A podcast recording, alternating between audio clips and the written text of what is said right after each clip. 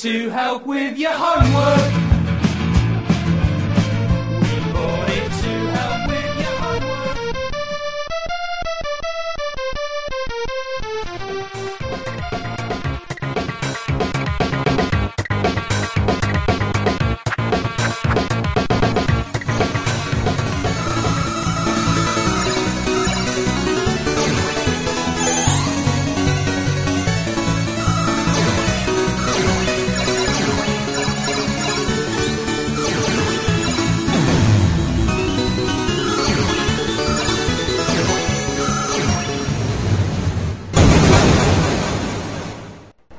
Retrocomputaria, porque velho é o seu PC.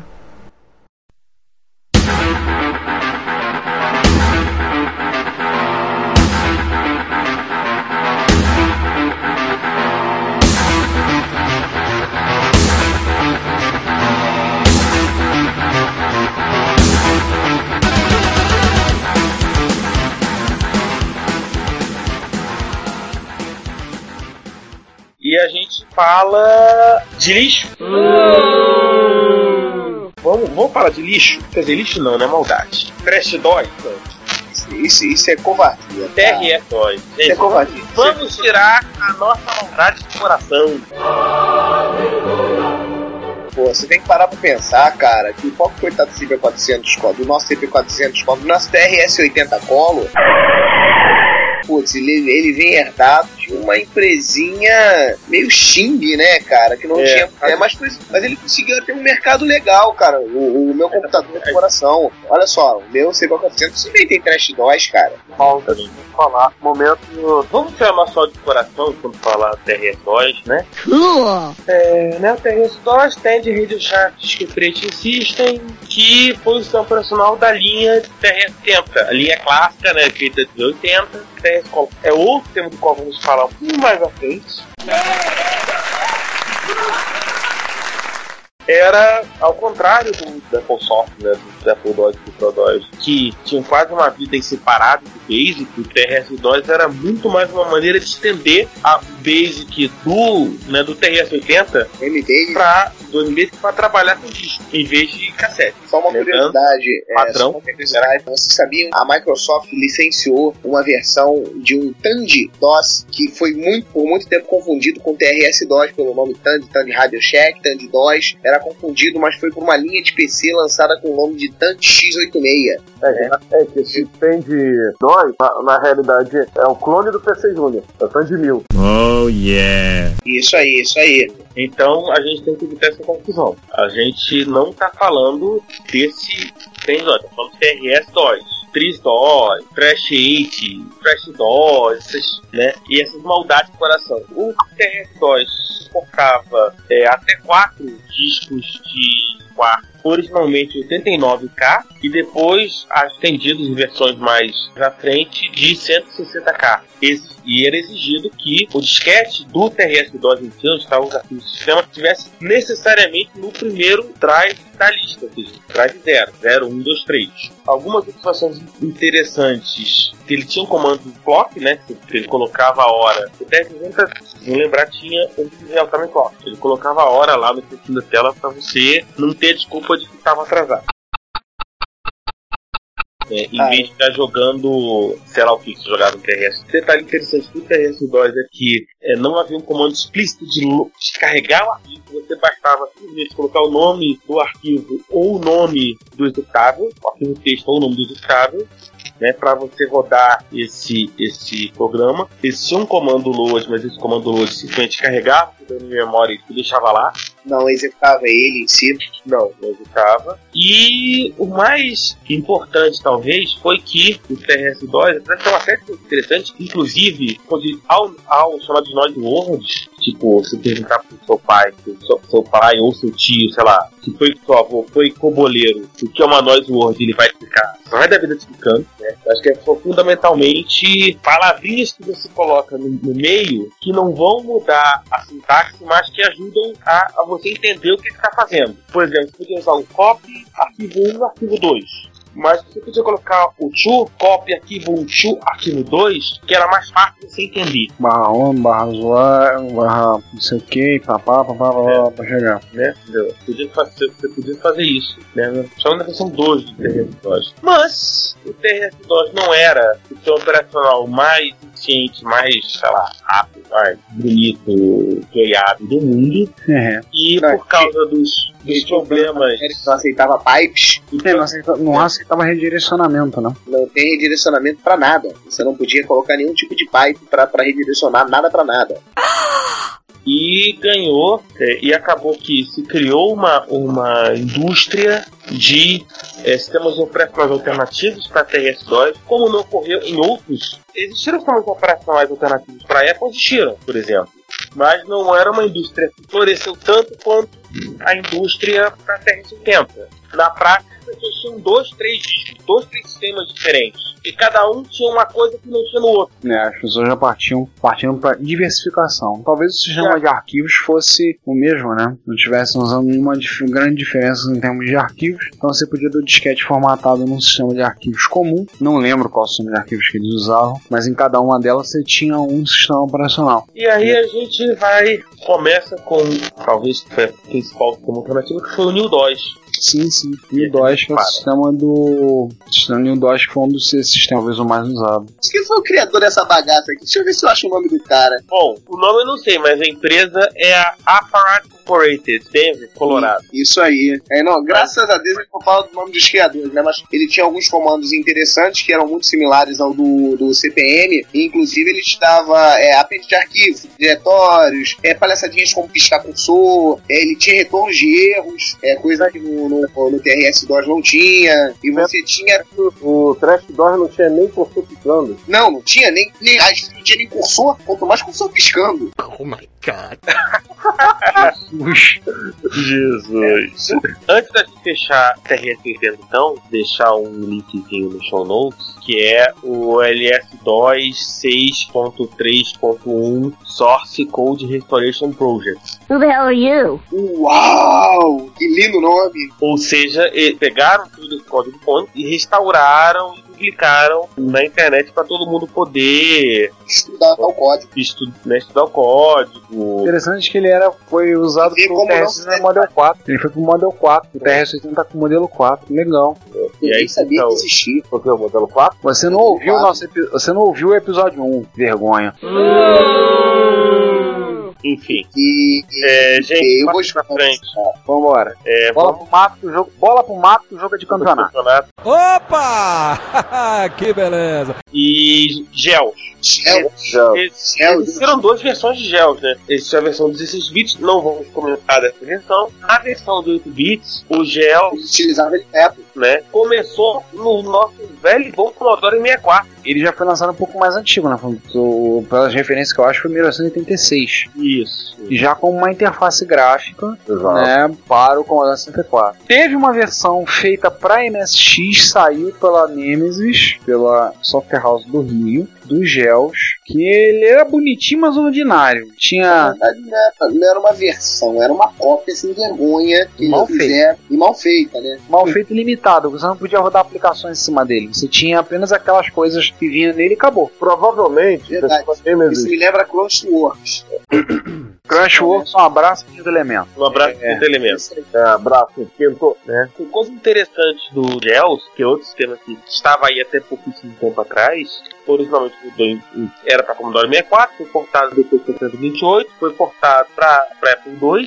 A Commodore chegou a lançar uma versão do Commodore 64 com gel instalado, que era o o C64C, e ele permitia coisas do arco da velha, digamos assim, em máquinas de 64K de, de RAM e chips de 1 a, ou a 2 megabits, 2 MHz. Sim. Inclusive, Vamos vinha colocar uma impressão gráfica numa máquina dessa já é um feito tanto. Até porque equipe Gels começou originalmente em máquinas que tinham até menos coisa, menos recursos computacionais, que eram até 2600, por exemplo. Não. Que não tinha praticamente recur- é, possibilidade computacional alguma para você fazer coisas muito mais desenvolvidas. O Gels em Commodore suportava, por exemplo, o mouse, né, o Commodore 351, suportava diversas expansões de RAM, é, suportava o modo 640 por 200, No 128. No 128, é, suportava um carregador rápido para acelerar a carroça conhecida como 1541.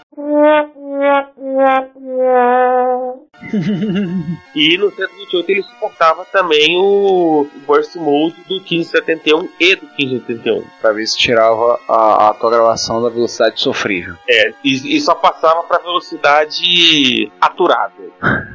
Suportável. O que eu achava. É, vinha de sofrível para menos sofrível até aturável. Pois é. Era um pouco 65, 535,1, né? Nossa. Porque 400 color, cara. Eu ainda lembro dessas coisas. É, outro, outro detalhe é que o gel suportava é, diversas impressoras, como as HP PCL, né, o HP com suporte PCL, aliás, né, e como as, as Apple Laser Writer. Pô, maneiro. Pra quem não sabe, a Apple do fabrica impressoras laser. Mas enfim, Muito boas funcionais de passagem. né? E E agora também pra que suporte a impressora? Suporte a impressora é porque o, o Gel ele vinha com uma das primeiras suítes de aplicação de aplicativos para mundo de, de- das interfaces gráficas, né? Que era o Gel Works. Ele continha de uma plan- pequena planilha de cálculo até um, um processador de E texto. mais, e, e mais do que o GeoWorks, era, o- eu acho que o grande pulo do gato do Gels era o GeoPublish, isso. que te permitia fazer é, é, desktop publishing inventar. com uma máquina barata. Ah, obviamente não dá pra E- fazer uma coisa tipo, extremamente profissional, Evil, mas. Ou seja, o cara queria fazer alguma coisa ele comprava um Mac. É, quem precisava. Mas, mas certamente pro, pro mais simples, ou talvez para um dia a dia mais, é, sei lá, alguma coisa que você queira fazer rapidamente, resolveu o problema de maneira muito elegante. E com impressão, com impressão em impressoras de alta qualidade, como as HP que suportam PCL, como a Apple Laser Writer. Né? Dois detalhes. Primeiro, a versão dos gels para Apple II é freeware, né? Hum, Foi, foi liberado com free- freeware em agosto de 2003. Em 2004 foi liberada a versão para Commodore 64 e 128. Provavelmente está em algum lugar no site da dona do Gel, que é a Redbox Software, o linkzinho de download. eu achei outro dia uma vez esse link, o fonte dele. O fonte É. eu acho que a boa parte refere a Assembly. Tá aqui, Gels, Apple Gel, tal, etc e tal. Gel gerou alguns filhinhos Sim. para PC. O Redbox Ensemble foi o setor dos Gels. Né? Você, você teve é, hand- rodando em coisas como o handheld chamado OmniGo da HP, como o. Gelbook da Brother, né? Da- A série de Communicators da, da, da Nokia, antes de colocar pra cima, utilizavam ele. Isso, os communicators da Nokia antes de trocarem para Apple, né? Depois Symbian. E uma série de coisas, tipo, existe um chamado pacote chamado New Deal que também é descendente direto dos Gels. Os Zoomers, que foi uma coisa é, ali pelo meio do quase, na verdade, um trabalho da Palm com a Casio, né? De criação dos primeiros PDAs. Também teve influência do gel, então você pode fazer, torcendo um pouquinho ali, você consegue fazer uma linha gel Palm. É. Tem um, um FAQ, o Ricardo até comentou off podcast, que é um FAQ excelente. Sim. Muita informação sobre gels. A gente comentou de gels, acho que a gente vale só relembrar que da Nemesis, que era um. Não era, nem chegava perto do que era o gels, né? Para MSX. Foi apenas baseado na ideia, mas era meia dúzia de programinhas sem vergonha rodando. Não era uma interface gráfica. A interface gráfica pressupõe muita coisa para ser uma interface. Mas o interessante é que, no caso, o fonte, pelo visto, ainda está fechado. Mas alguns outros sistemas pra, da época, acho que o Gen, se eu não me engano. O Gen teve versão para 8-bit? Gen. Não, enfim, tá aqui. A gente tem alguns episódios pra pesquisar, mas eu acho que não. Não, porque uma vez disponibilizaram fonte de um sistema. Eu não lembro se era do Gels ou do Gen, que eu lembro que eu bati um papo com o Marujo a respeito. Mas tá uma faca muito boa. E é interessante que tem uma referência ao Gels em português, na Wikipédia em português, tá? que me surpreendeu encontrar. Ele falando um pouco da, da arquitetura, uma imagem, como é que é. Aliás, se algum, do nosso, algum dos nossos leitores quiser fazer uma boa ação do dia, né, vale a pena pegar o verbete do gel 8 bits na português e né, dar um tratamento Dá uma decente. melhorada, né? Dá uma melhorada. O bicho tá precisando, coitado. Tá fraquinho, fraquinho, raquite quase. É verdade. né? Tem, depois eu queria falar rapidamente, depois a gente, se, se tá, a gente pode já pro final falar dos symbols. Ah, Com a mistura de MSX. mas antes de símbolos, vamos, vamos falar de, de Contic? Opa, não, mas vamos falar do. Acho que, a gente pode, acho que a gente podia falar o seguinte: vamos matar Commodore, Sinclair, aí a gente fecha. E aí a gente Ah, fecha. é. fala- Aí, fa- Ah, tá fala certo. Ah, tá. Usix, Contic e o Symbols, ou Symbols ou Contic, a gente vê isso. A gente já pega o Sinclair e o. É, o Sinclair e o Commodore não tem muito o que falar. Tem o GSOS que eu deixei aberto aqui. Acho que vale a pena falar? Da Não, não, não, Não? não, a gente já passou direto Tá bom. vambora.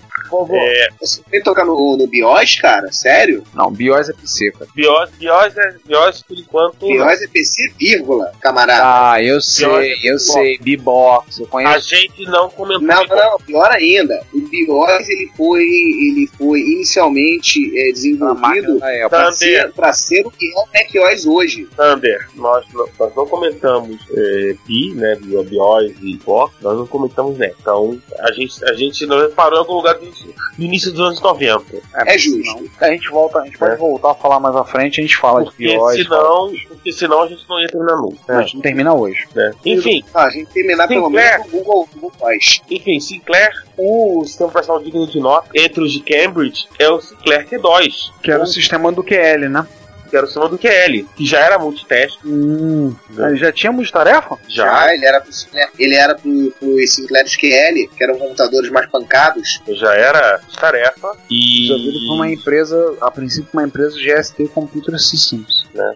É assim, o, o grande detalhe era, era que o Q2 já permitia, como o 68008 já era um chip bem mais avançado, apesar da Motorola ter uma série de coisas para manter o custo baixo, mas é isso. O, o Q2 tinha uma série de coisas, tipo processo, né? Que são muito jobs, alocação de memória e um framework genérico para file system, microdrive, etc.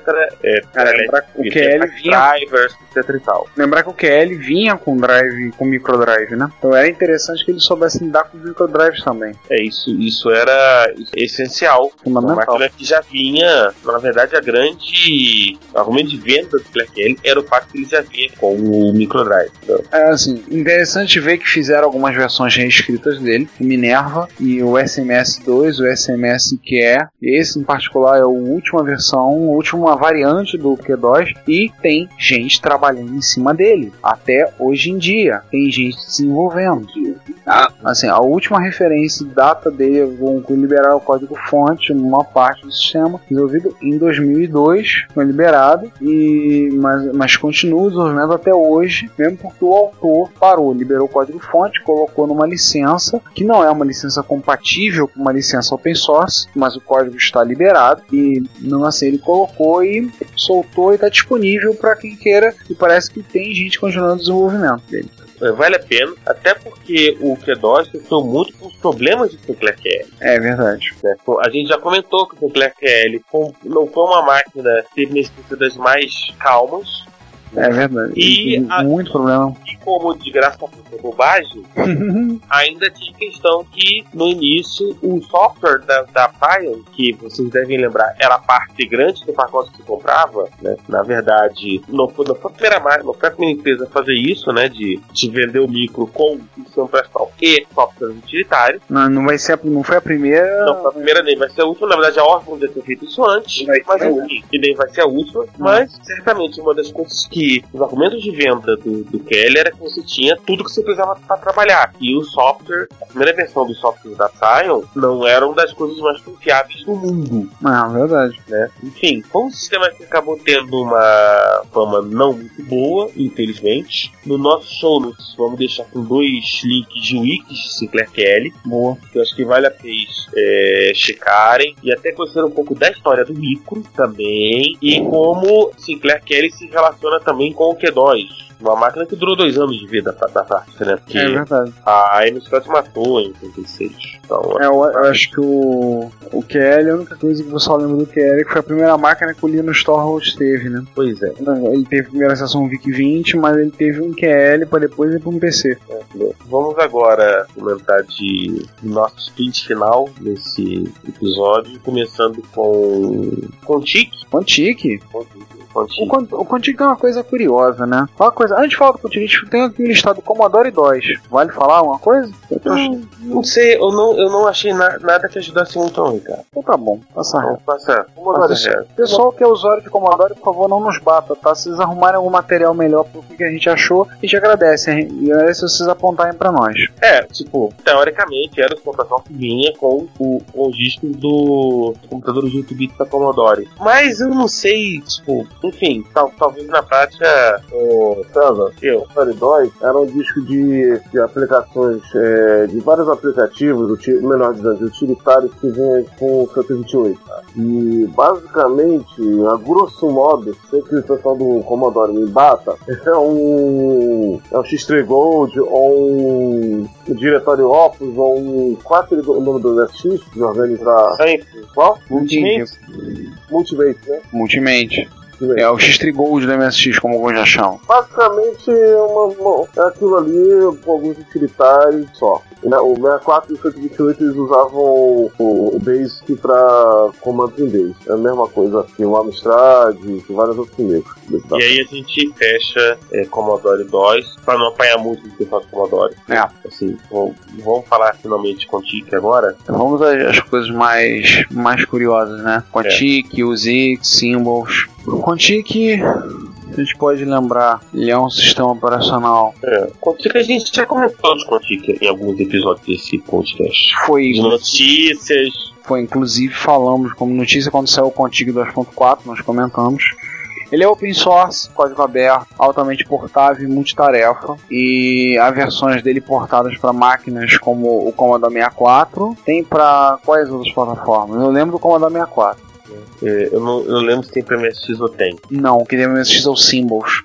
Seria muito bom se tivesse o Quantic para MSX, porque o Quantic traz junto um stack de rede completo. Assim, achei interessante que é uma configuração completa do com- são 2K de RAM e 40K de ROM. Então, ele pode caber tudo também em microcontroladores em arquiteturas bem enxutas. É, tipo, é, você tá no Quantic, você tem porte pra Apple II, é, porta Coco, né? É. Porte pra coisas como é, os Atari 8 bits, VIC-20, Jaguar, É, a gente vai usar o porta para videogame para ver o que dá. né? Casio Pocket Viewer, Nossa, Sharp Wizard, é, nossa. PC Engine Nossa, mesmo. e Nintendinho. E resumo, o Contic é mais voltado para a máquina com 6502? Não, não é 6502? Não, não. eu- Tira- Tirando o Jaguar, a maioria que eu falar é 6502. É, assim, com relação aos vídeos, claro que sim. Mas, mas, por exemplo, você teve o Contic portado para microcontroladores com 80, para microcontroladores com, com coisas até mais, mais específicas. Tá falando, Não. tipo, é, VR, Meu contadores AVR, Atmel e vai embora, né? É, o interessante dele é encerra toda uma configuração de, de rede nele. né? Tem alguns sites que você pode pegar e baixar, escolher a versão que você quer do Contic, que ele gera para você as imagens de disquete. Você já dá a configuração que você vai querer para a máquina com configuração de rede, ou se ela vai operar por, por DHCP, tipo, como é que você vai querer que funcione. Aqui. Você quer e, ele gera para você. É, segundo a Wikipedia, que teve a pachorra de compilar pra gente, além do que a gente já comentou, foi portado pra, pra PEC, PEC, né, 428, pra Ori, Nossa, pro Oric. Foi portado pro nosso já conhecido NEC Olha PC, cara. PC, foi, foi portado pra NEC PC 6001, Nossa, 601, nossa. Tem aqui pra, pra Sharp, tem pra Atari Portfolio, Atari ST, Commodore É. VIC-20, cara. Eu Cara, É cara, desse. isso eu não tive tempo de testar. Ai, ai, eu tenho que arrumar um portfólio pra testar o Contic nele. Hum, Senhores, Porque, enfim, no nosso, da banda, enfim, o nosso ouvinte já sabe que o sinto falta de ter um console. Olha, tá aí, eu gostaria de ver o Contico rodando no PC Engine e no Game Boy Advance. Caraca. Nossa, Tô impressionado com o contigo. Tô olhando pela. Por exemplo, Jesus estão falando, tô olhando também. Nossa. Caraca, bicho, bizarro. Ele tem multitarefa preventiva com multithreading. Ele trabalha. Que isso, cara? O bicho tem web browser. Tem, ele tem web browser, tem ferramenta pra Twitter, tem um monte de coisa, FTP, tem DHCP, ele pega o endereço pelo, pelo DHCP, tem um monte de coisa. Cara, o bicho é, É, é. open source liberado sobre a licença do BSD. É, é, é como eles colocam, é o sistema operacional para conectar o, o próximo bilhão de dispositivos. Bicho, Exato. ele consome 2 KB de RAM. Você tem noção? Isso não é nada. Pra padrões atuais, isso não é nada. Não, não, cara, ele, ele consome somente 2 KB de RAM. Impressionante.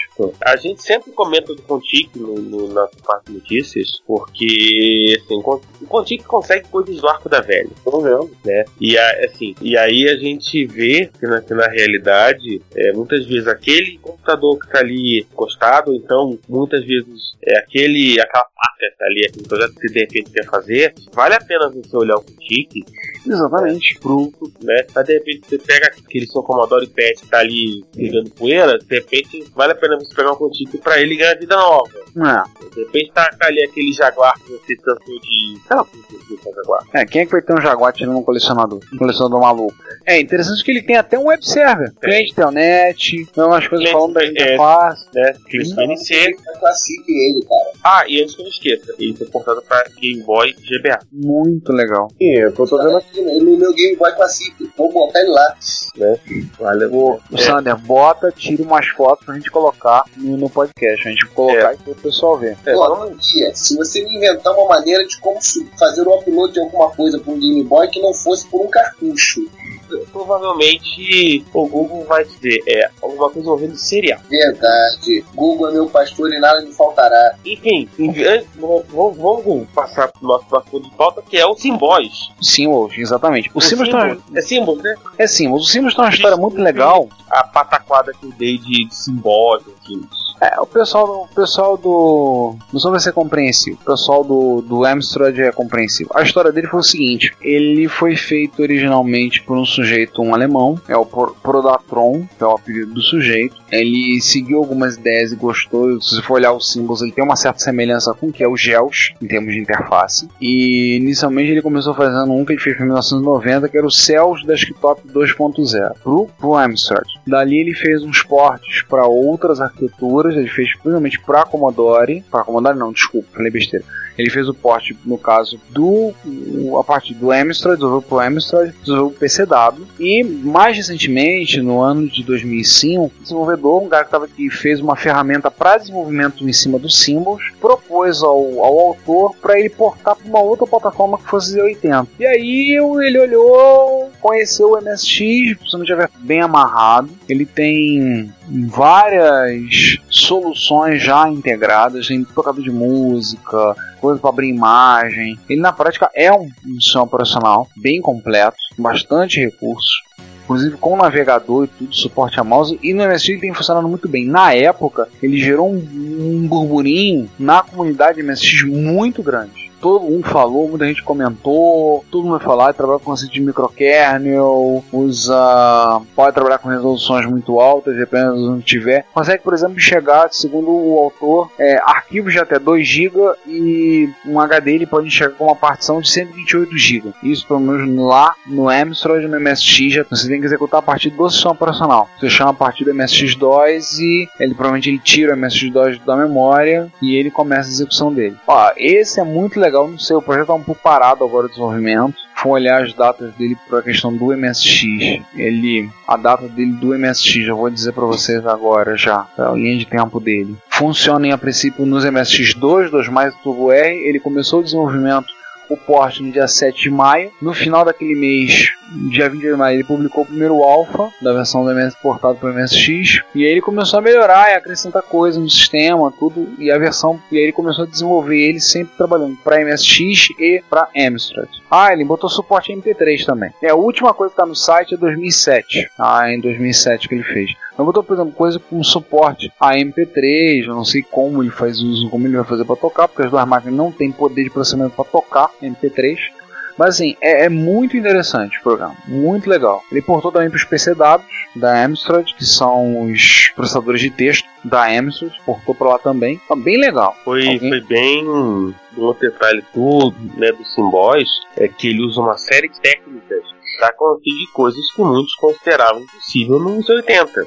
É, ele tem multitarefa preemptiva, né? com música preemptiva. Imagina, 80 com música preemptiva, um tipo de coisa que impensável. Não tem pouco memória, mas aí também os 80 não tem. Olha, pelo que eu tô vendo, ele portou pro C1 também.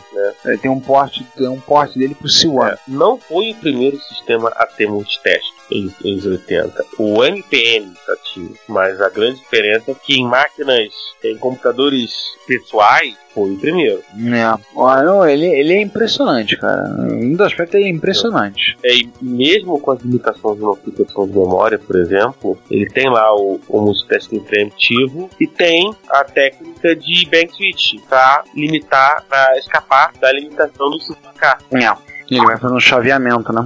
Dos É. bancos. Segundo, segundo o criador, ele pode endereçar até 1024 KB, ou seja, 1 mega no, nos anos 80, nas ambas as duas máquinas, né? Tem esse nome. É, foi pra, pra Amstrad, pro, pro PCW e pro MSX. Pô, é impressionante, cara, é muito impressionante. É. Eu já rodei o símbolo no, no MSX, já rodei. E eu vou dizer que ele, tirando a, a opção de cores que o Fábrico que o Prodatron usa como padrão, dá, dá raiva, porque aquilo ali é muito. Aquela, aqueles cores tão, são horrorosas. Tirando isso, o sistema funciona muito, muito bem. Olha, há como defesa dizer que o padrão de cores ali é culpa da paleta de cores do CPC. É, eu já desconfiava disso. Eu desconfiava que tinha a ver com, com a paleta de cores dele. Mas no MSX ele entra com aquele mesmo tom laranja. Ele é laranjado na tela que realmente fica feio. E aí a gente fecha, termina com os X. O Zix. Acho que a gente pode falar bem do Zix porque a gente conhece o desenvolvedor, né? Vamos mandar um abraço pro Adriano? Adriano, Adriano, Um abraço. Adriano, um grande abraço. E vê se tu aparece, seu canalha. A história do Zix foi o seguinte, para os nossos ouvintes saberem. Ele partiu de um desafio, uma conversa que saiu na lista de MSX, o pessoal reclamando do MSX2 e limitações. Aí a pessoa chegou e falou assim: Ué, tem um porte aqui, um código-fonte de um Unix portado para Z180, que era o USE. Tá aqui o USE, não sei o que, vamos, pô, se não porta, vamos fazer MSX. Só que a pessoa que falou não é uma pessoa da área, não um desenvolvedor, falou achando que aquilo ali fosse café pequeno, né? E aí o Adriano resolveu, resolveu encarar porte. Ele teve a ajuda, ele na verdade é um porte do USE, escrito pelo Douglas Brown, é uma implementação de um sistema operacional padrão Unix para MSX, então ele foi convertido para MSX e para MS-DOS com apoio de um do Arcade que é um, um russo que trabalhou junto muito próximo com o Adriano. Depois de um tempo, o russo sumiu e o Adriano continuou desenvolvendo sozinho a versão para MSX. E ele mudou muita coisa, fez junto. Então, ele é um Unix com quase todas as funcionalidades do Unix da AT&T, do, do da, da sétima edição, você encontra nele. Roda em MSX1, 2, 2+, Turbo R. Sim, para quem quer roda a partir de disquete. A versão 2.0 é mais focada para categorias superiores. A versão que está disponível no site dá para baixar e instalar num HD. Tem inclusive como você botar um gerenciador de boot no seu MSX, de forma que você possa selecionar se você vai dar boot no, no MSX2 ou no USIX.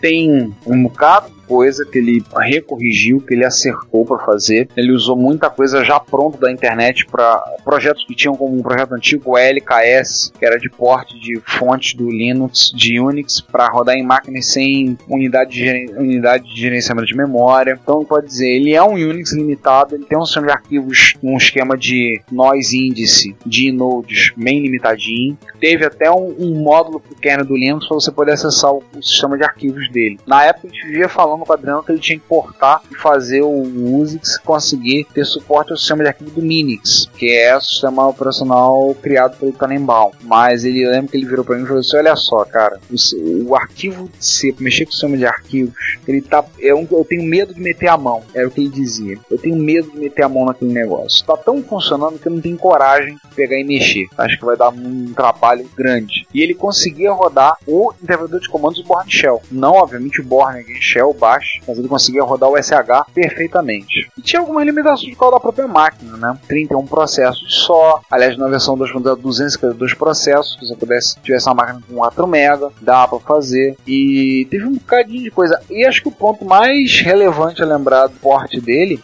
foi quando ele implementou stack TCP/IP dentro do USIX. Aí o cérebro derreteu de boa parte das pessoas quando viu o USIX conectando por uma porta serial ligado em algum equipamento externo, um em tudo, e conectando na internet. Então, nós teve encontros de usuários no Rio que ele usou uma interface serial e ligou num, num celular, ainda no tempo do GPRS, e conectou, usou IRC, é, usou Telnet, usou até um navegador, né? Aquele navegador, o clássico navegador que deu uma confusão danada na, na internet, na- nas listas por causa do nome, porque como é um navegador Fudeba, né? Era o qual? Fude Browser. Aí teve gente que chiou do nome, falou que o nome não era profissional e tudo, e isso deu uma confusão. E ele portou e teve mais algumas coisas. O Adriano, infelizmente, há algum tempo ele tá meio fora da comunidade, devido a algumas coisas alheias à nossa vontade. Ele tá meio sumido. O site tá disponível, fonte tá disponível, se alguém quiser dar continuidade ao projeto, é pegar e começar a estudar. Ele com o meu livro do Tannenbaum para poder fazer. Tá lá, tem, ele tem uma lista de agradecimentos imensa no site. Inclusive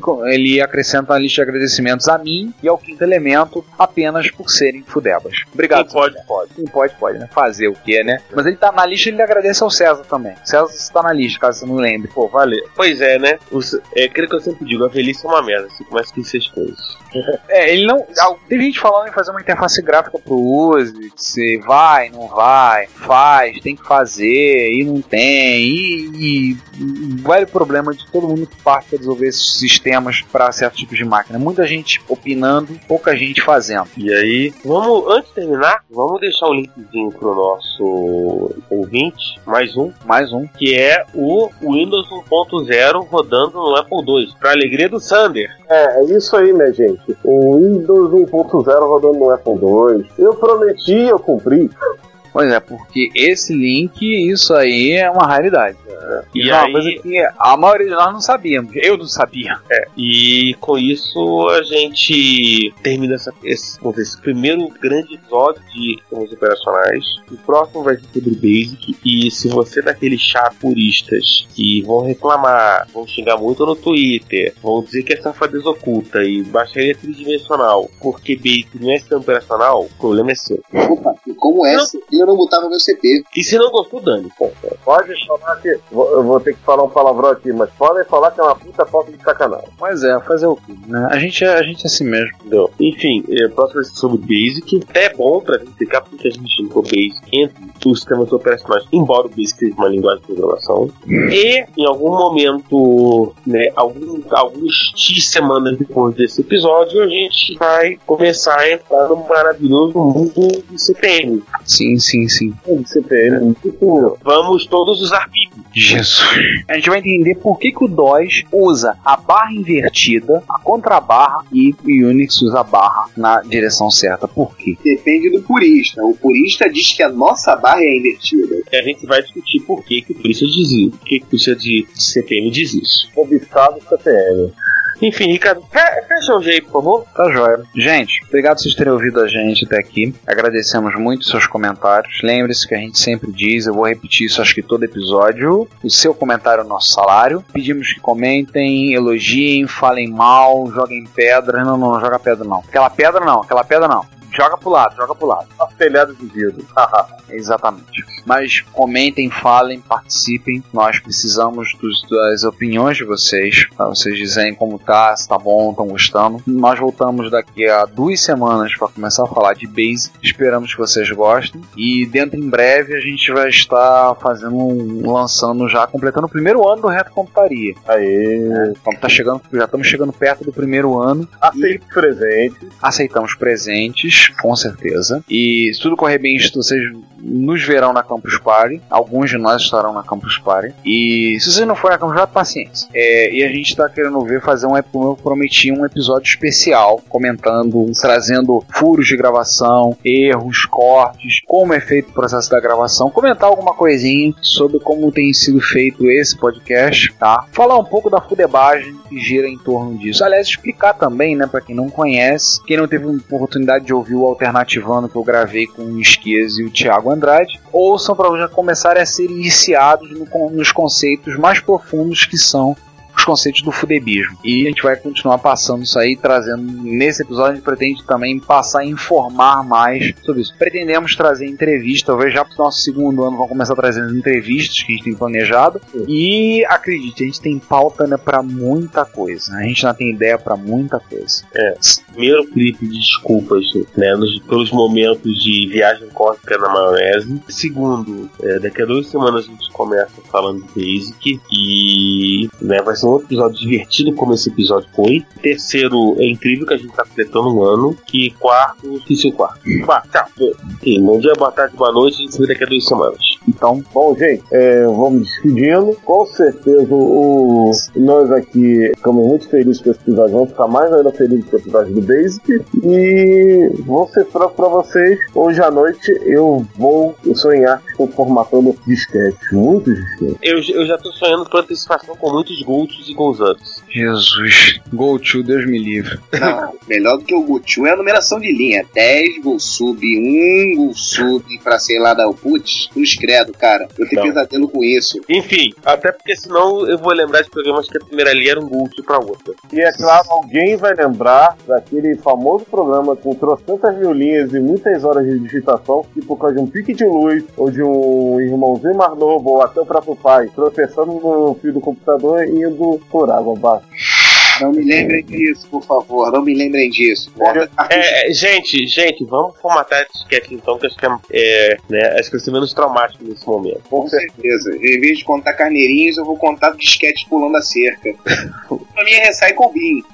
Não, e cuidado, não formata aquele o disquete de operacional. É o que acontecia muito nos anos 80. Nunca guarde bonitinho seu disquete operacional. Então é isso, povo. Mais uma coisa, Sander, suas despedidas. Povo, muito obrigado pela ouvição aí das nossos besteróis. Espero que vocês tenham gostado. Ainda tem muito pano pra manga aí, principalmente quando entrar em CPM. Aí a gente vai ver o periquito piar.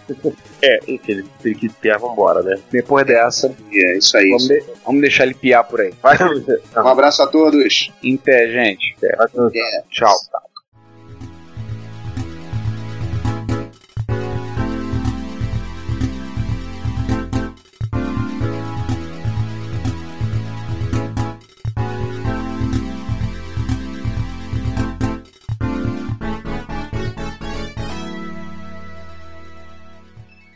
Olá a todos, nossa sessão de e-mails do nosso podcast do Reto Computaria. Estamos gravando agora eu e o João. Hoje, não via Skype, hoje estamos gravando no estúdio. Nosso estúdio, agora o estúdio C, né? Já temos o estúdio B. E o Estúdio C. Olá a todos, aqui no estúdio de gravação Retrocomputaria.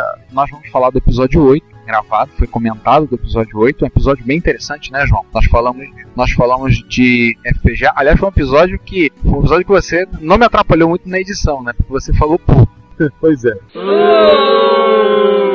Falhou necessário. Mas foi um episódio interessante. Tô brincando essa coisa com o João, tá, gente? Mas é que foi um episódio que é um assunto, como vocês sabem, que a gente não domina. E nós nos preparamos já com os nossos advogados, solicitamos o uso dos advogados da Combo Podcasts para eventuais processos e ameaças de morte que venhamos a ter ao falarmos as coisas sobre FPGA. Sinto que eles vão ter muito trabalho.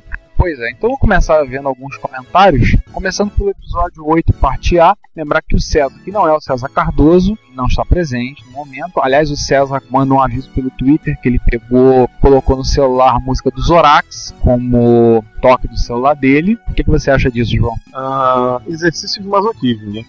Como diria um clássico para todos, todos os usuários de MSX brasileiros conhecem Zorax, sabem da sua lenda, sabem o que a gente está dizendo. Então, falar então primeiro César, comenta assim: opa, muito bom episódio. Eu estava imaginando que vocês iam falar sobre emulação por software e não via FPGA. Ah, César, a gente enganou, né? Pegamos todo mundo. A gente ficou falando tanta coisa de emulação, o pessoal falou, ah, falei emulação por software. Pegamos um. Não tem esse preconceito contra emuladores quanto os mais puristas têm. Você tem preconceito, João, com emulador? Como eu já disse no, no programa, emulador é um programa bem, bem útil, principalmente para quem gosta de micros clássicos. É bom para testar coisas, Mas Nada, nada como ter o micro. né? nada como ter o micro. Aliás, é, está aí do seu lado. Pô, tem um Hotbit aqui do meu lado. Uma das peças da coleção do João tá aqui do meu lado. Um Hotbit tá precisando de uma limpadinha, mas tá muito bem tratado, muito bem cuidadinho. O tiviste branco que ainda está branco. Que ainda está branco, é mais impressionante. É voltando, ele falou, o som deu uma rateada. E aí eu te peço desculpa, César. A gente deu um probleminhas com o som realmente. Em alguns momentos tinha um eco ruim no fundo. E teve hora que a música de fundo ficou um pouco alta. É, aí vou te fazer a minha culpa do áudio que eu tô precisando dar uma guaribada nessa edição. Eu espero que agora no 9 vocês, vocês tenham resultados melhores. A gente tá tentando melhorar, acertar, mas tô, tô sempre falando isso, né? Mas eu acho que aos pouquinhos a gente vai acertando, vai melhorando o áudio, ficando mais, assim, interessante, mais agradável a audição. Espero que vocês já tenham ouvido já o 9, chegando agora aqui, o 9 parte B, vocês tenham gostado do que ouviram desses episódios. Outro comentário do César, que a gente falou em FPGA, encontrou um site que um cidadão fez seu próprio Prey, feito em casa, está implementado sobre FPGA. Que ele sentiu o computador do Tron. O, na verdade, Seymour Cray foi o cara que fundou a Cray Computers, que foi comprada pela Silicon Graphics, foi comprada por alguém, eu acho, não me lembro se a Silicon foi comprada, e foi o primeiro fabricante de supercomputadores. Um cara desenvolveu via alguns chips FPGA, desenvolveu um Cray 1A, tá? Vocês devem ter encontrado esse link, eu vou tacar esse link nos show notes. Aliás, falando em Cray, o Cray foi usado no Tron e o Tron tá saindo agora o remake, né? ou melhor, continuação.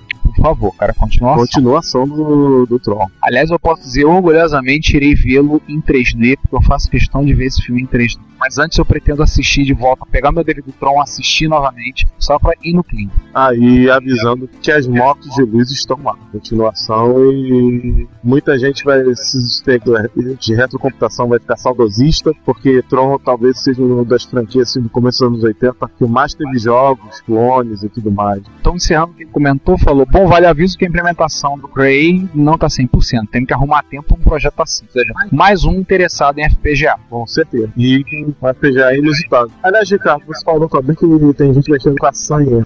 Sim, sim, sim, sim. Tem um comentário tá? nos e-mails, e-mail Daniel.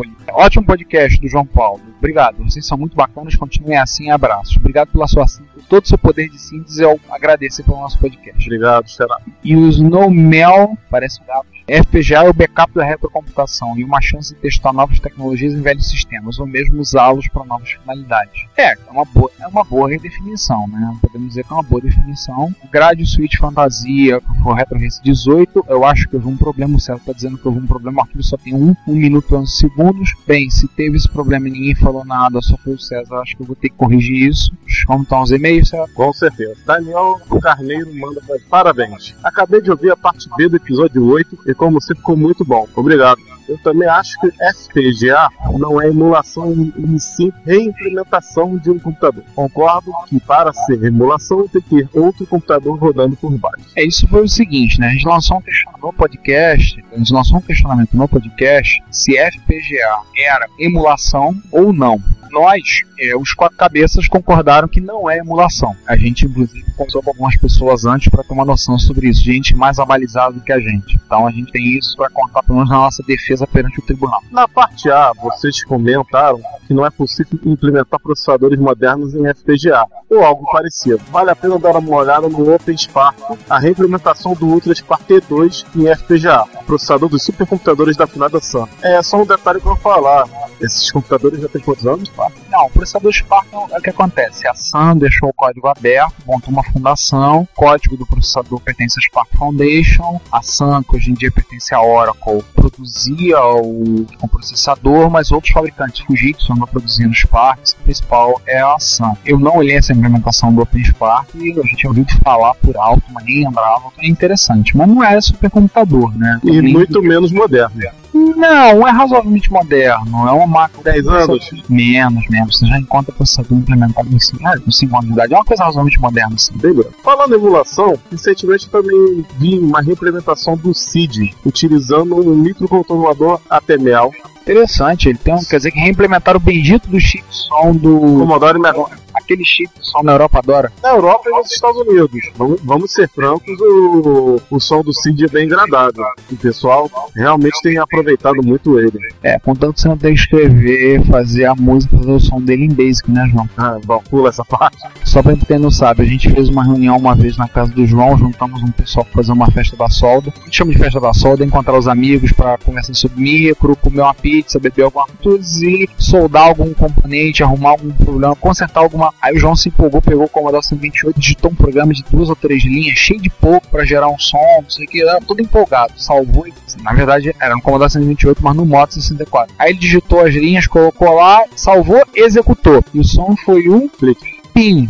Dispensável dizer que nós rolamos de rir, gargalhamos durante Não, o pessoal, 5 o minutos. pessoal riu mais ainda quando todos chegaram à conclusão que esse é o som do prompt do Basic do 128. O melhor de tudo foi ver a cara do João. A gente rolava do lado, gargalhando do lado. Voltando ao nosso e-mail. Aproveitarei desta vez para poder ouvir melhor o último episódio usando o iPod, já que normalmente eu uso o podcast no rádio do carro. Já dá para imaginar porque o trânsito de São Paulo está um caos.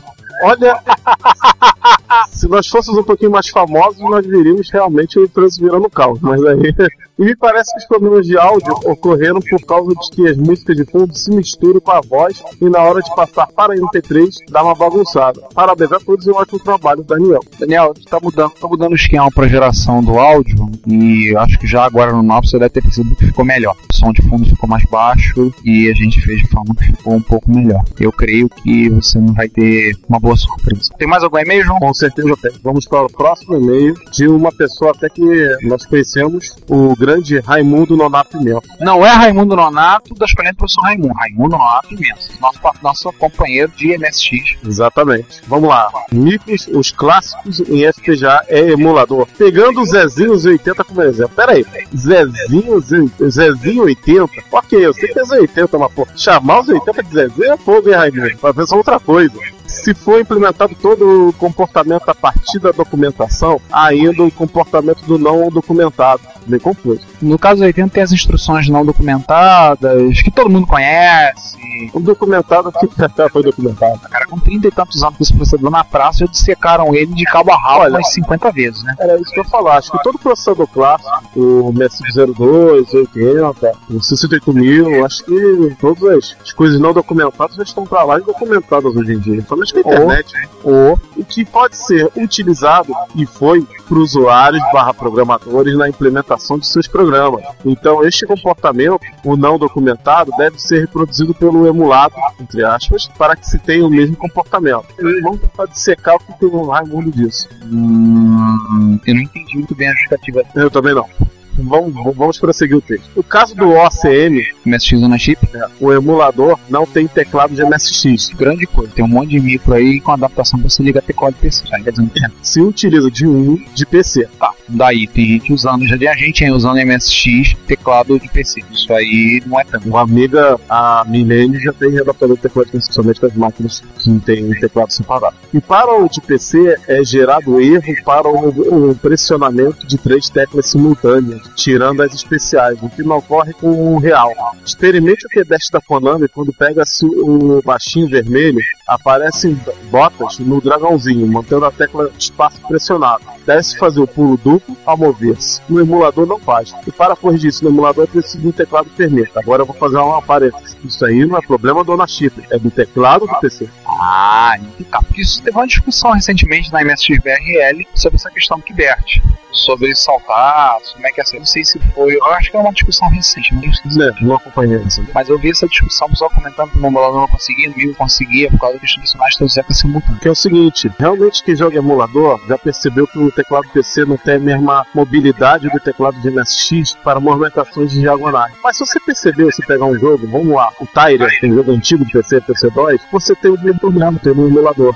Isso é culpa do matriz de teclado do PC, não do emulador. Então isso não é uma justificativa para você dizer que o ACM é o culpado da história. Concordo, não é a culpa, né? Em todo teclado. Já visto que os teclados de PC, a maioria são pra lá de Xing Ling, custam 10 reais, Você tá sendo gentil.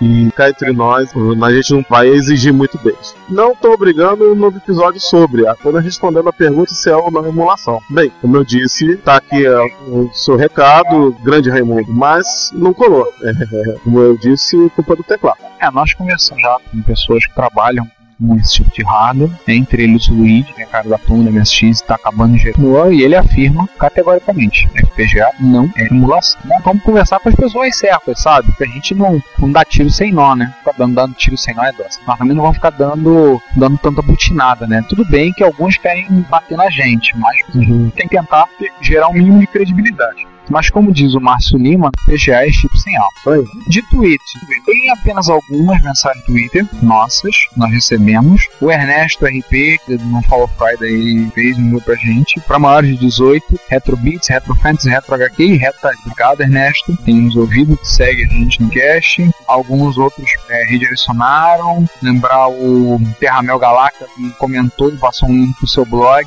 que Apple é coisa de gay.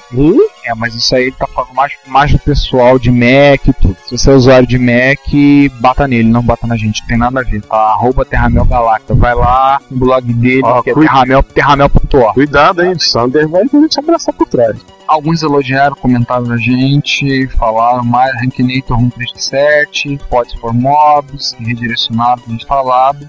E é isso. Nós tivemos poucos comentários, mas temos ouvintes, alguns ouvintes fiéis. Falando em Twitter, vamos é, falar da última do, do Twitter? A última do César? Ah, sim, o César acabou, enquanto a gente estava nesse processo de gravação, o César acabou de avisar que ele pegou a música do Zorak, ele colocou Zorax como música para um toque de celular dele. Para quem é usuário de MSX, não precisa explicar mais nada. Aliás, man, você, usuário de MSX, que lembra do Zorak, mande e-mails pra gente achando que, que o, o César. O que vocês acham do César ter essa, essa excelente situação sarcástica de sonora do seu celular? Aliás, eu vou dizer o que vocês têm a dizer, o que você acha que o César tomou para tomar essa decisão? Que tipo de droga alucinógena ele tomou? Fim de noite. Esse é uma happy hour. Pois é, né? Bem, é isso. Fechamos? Fechamos. Então tá. Gente, obrigado por ter ouvido o episódio 9. A gente tá falando sobre sistemas operacionais, como vocês viram. Um erratazinho. A gente teve muito problema pra gravação desse episódio e um pedaço foi perdido. Então, a gente acabou falando muito pouco do New 2 e OS 9, que nós tínhamos falado, acabou não saindo nada. Então, nós vamos naquelas sessões de erratas que a gente tem feito esporadicamente, uma vez a cada sabe-se lá quando. A gente pretende fazer uma errata e inserir o OS 9 e um pouquinho mais do New 2 e foi. Ou então os dois num futuro episódio sobre o de Radcheck